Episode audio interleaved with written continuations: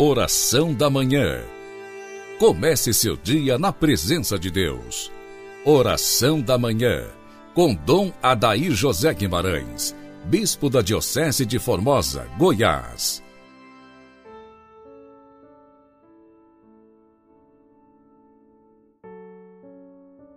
Graças e louvores se deem a todo momento ao Santíssimo e Diviníssimo Sacramento dileto e amado ouvinte do programa Oração da Manhã, Deus seja louvado. Inicio com você esta manhã eucarística, em nome do Pai, do Filho e do Espírito Santo. Amém. Em Formosa, nós temos adoração perpétua, 24 horas por dia, na paróquia São Sebastião, inclusive com segurança à noite.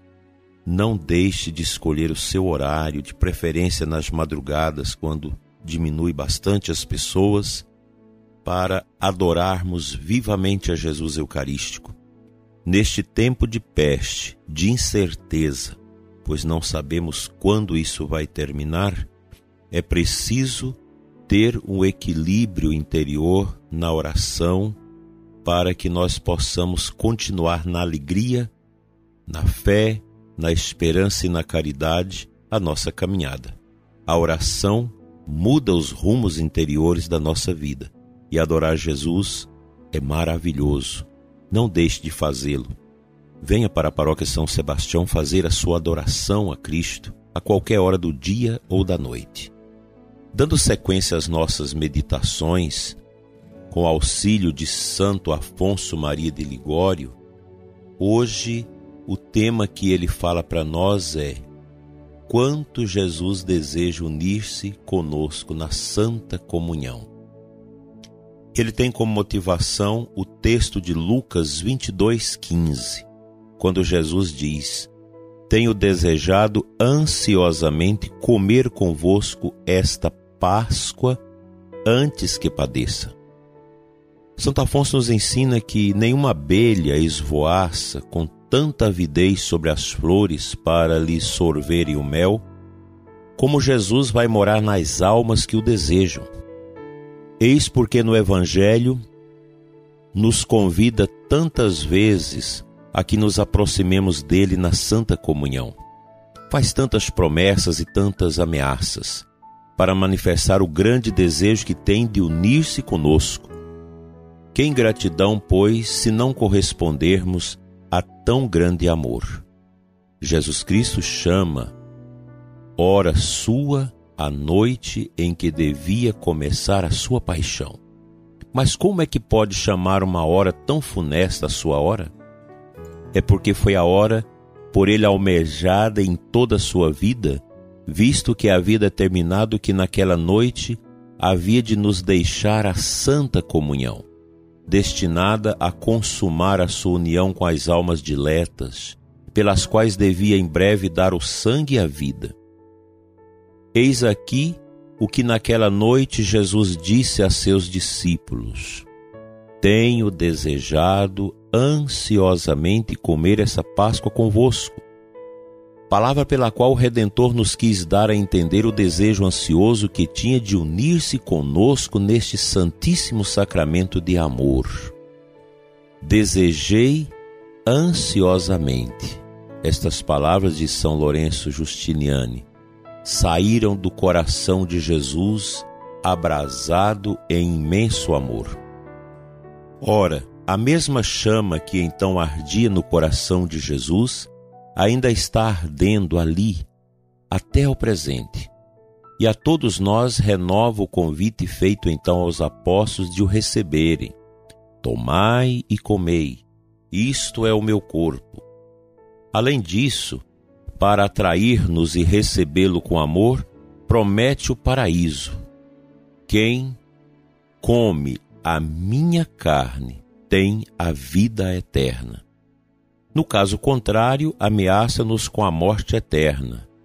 Se não comerdes a carne do Filho do Homem, não tereis a vida em vós. Estes convites, estas promessas, estas ameaças nasceram todas do desejo que tem Jesus de se unir conosco na Santa Comunhão, e este desejo nasce do amor que nos tem. Não há abelha, disse um dia o Senhor a Santa Matilde, que com tanta avidez esvoasse sobre as flores para lhe sorver o mel, como eu anseio entrar nas almas que me desejam. Porque Jesus nos ama, quer ser amado de nós, e por nós, assim, nos deseja seus, quer ser desejado, como diz São Gregório. Bem-aventurada a alma que se aproxima da mesa da comunhão com grande desejo de se unir a Jesus Cristo. Ó meu Redentor, que outros testemunhos de afeto posso eu ainda esperar depois dos que me tendes dado? Por meu amor sacrificastes a vossa vida inteira. Por meu amor abraçastes uma morte tão amarga ignominosa. Por meu amor chegastes, por assim dizer, a aniquilar-vos reduzindo-vos na Eucaristia a estado de alimento, para vos dardes todo a mim.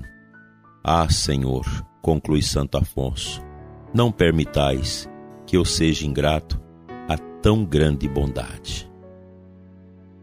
Uma grande maravilha esta palavra, esta meditação de Santo Afonso, que incute em nossos corações a importância da Eucaristia nós, sacerdotes, por graça de Deus o somos, para sermos homens eucaristicizados, homens do sagrado, que distribui com amor e largueza o pão da vida. A nós, sacerdotes, impõe o dever profundo de uma fé inconteste na presença real de Jesus em corpo, sangue, alma e divindade na Eucaristia. Que esta quinta-feira nos ajude a voltar ainda mais o nosso coração a Jesus Eucarístico, pois nele nós encontramos o sentido para tudo na nossa vida. Vamos a um versículo da Bíblia.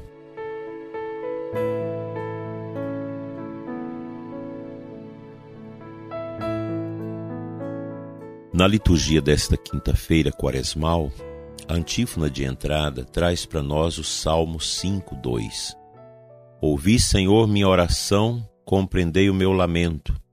Atendei à voz de meu apelo, ó meu rei e meu Deus. Este versículo trata da atitude do salmista diante de Deus, uma atitude profundamente de confiança que nós também devemos cultivar no nosso coração.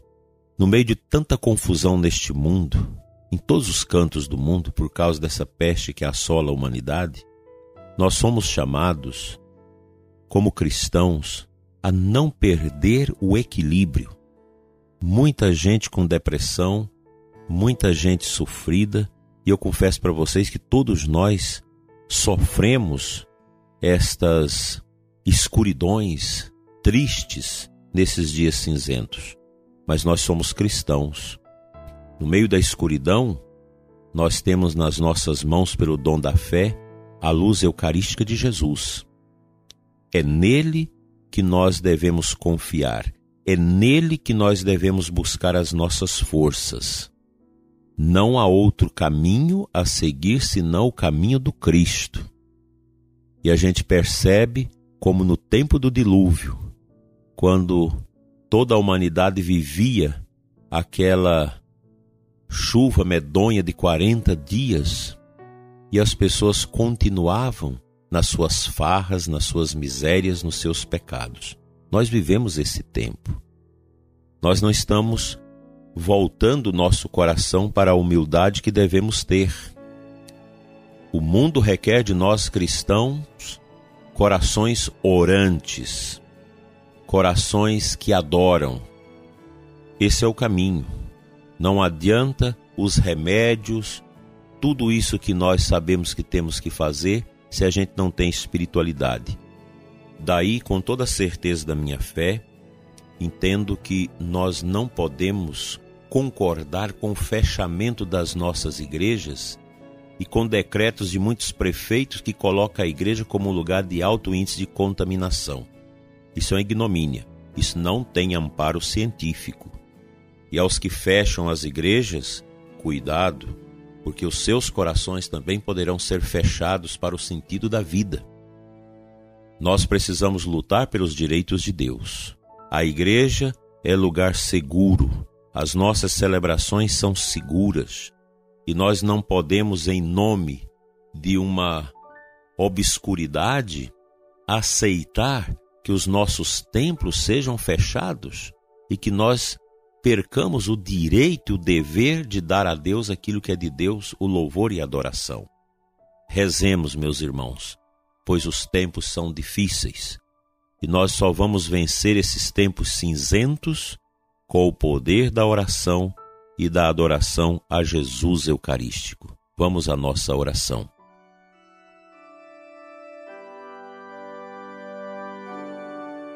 Pai Santo, Deus de amor e de bondade, dai-nos um coração eucarístico. Aumenta em nós a humildade, a mansidão, a paciência e um desejo grande de adorar o Teu Filho Jesus presente e vivo em nossos altares. Dai, Senhor, a perseverança aos que participam da adoração perpétua, da adoração permanente a nosso Senhor, teu Filho eterno, Pai. Toca, Senhor, nesta manhã, com o poder da oração dos que adoram, o coração dos que estão tristes, desesperados, doentes e sofridos. Abençoa o coração dos profissionais de saúde, médicos, enfermeiros e atendentes que nesta luta por salvar vidas se cansam também. Abençoa os que estão necessitados de paz em seus corações. Pessoas que têm tudo materialmente, mas não têm a paz interior. Toca, Senhor, nesses corações e dai-nos a graça de uma vida feliz no seu santo nome. Que o teu Filho Jesus, presente e vivo na Eucaristia, seja por todos nós adorado e dele recebamos as luzes necessárias para uma vida de equilíbrio e de amor, assim seja. Pela intercessão da bem-aventurada Virgem Maria, Senhora das Dores, Mãe da Eucaristia, abençoe-vos Deus Todo-Poderoso, Pai, Filho e Espírito Santo. Amém. Até amanhã, se Deus assim nos permitir.